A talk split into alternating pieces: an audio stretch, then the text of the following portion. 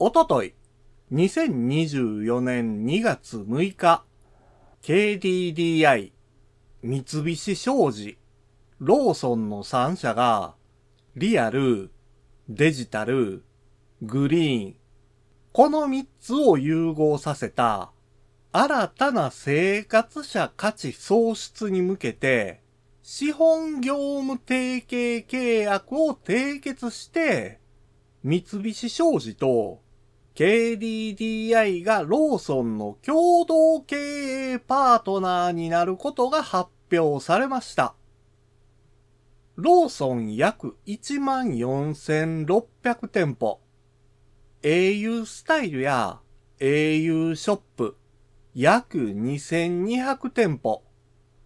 合計で約16,800 800拠点のリアル店舗ネットワークを構築して、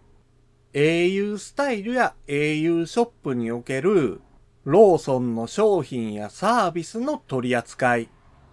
ローソン店舗における KDDI の商品やサービスの取り扱いが検討されるとのことです。今やコンビニや通信は現代社会に欠かせないものですから、今回のニュースは私たちの生活に大きな影響、そして恩恵がありそうで楽しみですよね。今回のローソンの件以外にも、KDDI はニュースで取り上げられています。それは、衛星通信のスターリンクです。年始に発生した能登半島地震で、スペース X のスターリンクを積極的に提供していたのは記憶に新しいでしょう。このニュースで初めて衛星通信という言葉を耳にした人もいるかもしれませんね。ですが、衛星通信は最近のものではないんですよ。デジタルグッズを使って日常を便利で快適に過ごせるように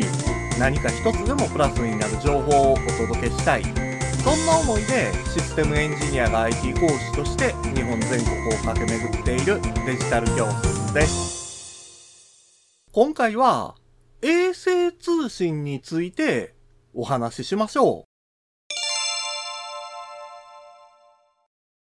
スペース X の衛星通信システム。それが、スターリンクです。世界的に注目されたのは、2022年のロシアによるウクライナ侵攻になります。ですが、衛星を利用した通信が一番最初に注目されたのは、1963年11月とずいぶん昔の話なんですよ。この時に使用されたのは、地球を3時間で周回するリレー1号と呼ばれる通信衛星でした。衛星というと、BS などの衛星放送が頭に思い浮かぶ人もいるかもしれませんが、放送用の静止衛星が打ち上げられたのは、このリレー1号よりも後になるんです。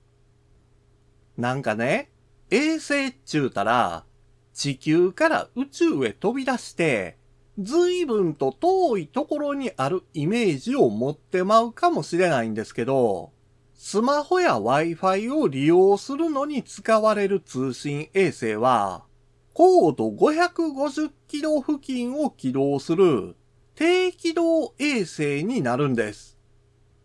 低高度から電波を届け、同一軌道上に衛星を配備する衛星コンステレーションを行うことで、安定した電波を広範囲に送信できるようになります。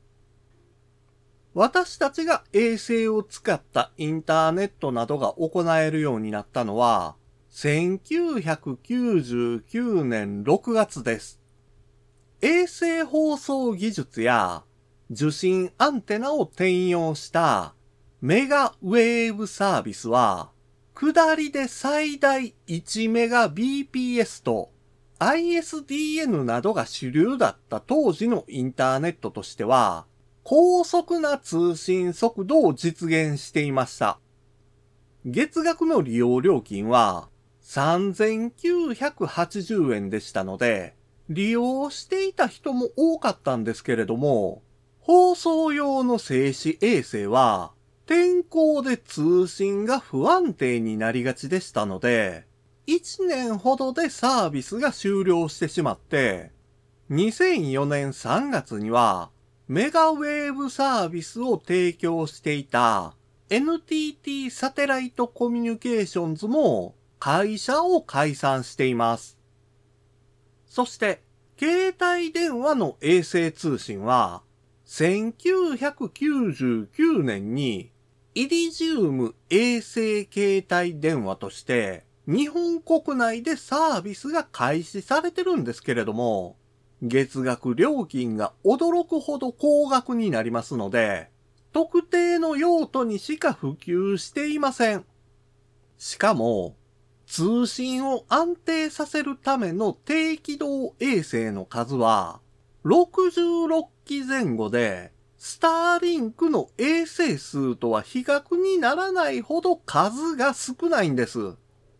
スターリンクの低軌道衛星数は5000機前後になりますので、まさに桁違いだということがわかりますよね。このように、現在はスターリンクが圧倒してるんですけれども、他の企業も指を加えて見てるわけではありません。アマゾンの子会社になる宇宙開発企業プロジェクトカイパー。日本国内では通信大手の NTT、NTT ドコモ、NTT コミュニケーションズ、そしてスカパー JSAT と協業することが2023年11月に発表されています。ソフトバンクは HAPS と呼ばれる技術に力を入れています。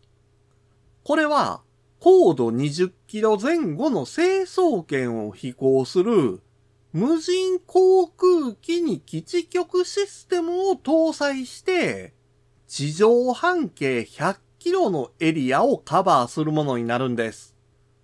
もうすでに飛行、通信実験にも成功してるそうですから、実現されるのは遠い将来というわけではないでしょう。また、通信キャリアとしては新しい楽天モバイル。こちらも正式サービスを開始した2020年にアメリカテキサス州の宇宙開発スタートアップ企業 AST スペースモバイルと連携して低軌道衛星ブルーウォーカーで実験を行っています。世界初の快挙となるデータ通信や音声通話、この両方の通信に成功してるのも注目すべきところなんですよ。しかもこれは、特別な専用のスマホではなく、市販のスマホで成功してるんです。このように、多くの人が気づかないうちに、着実に衛星通信の技術が進歩しています。そして、私たちが衛星通信を利用できるようにもなってきてるんですよ。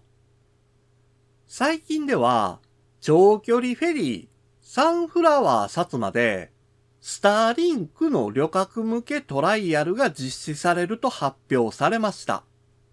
スターリンクビジネスを活用した一般乗客への開放は、長距離フェリー業界初となるそうです。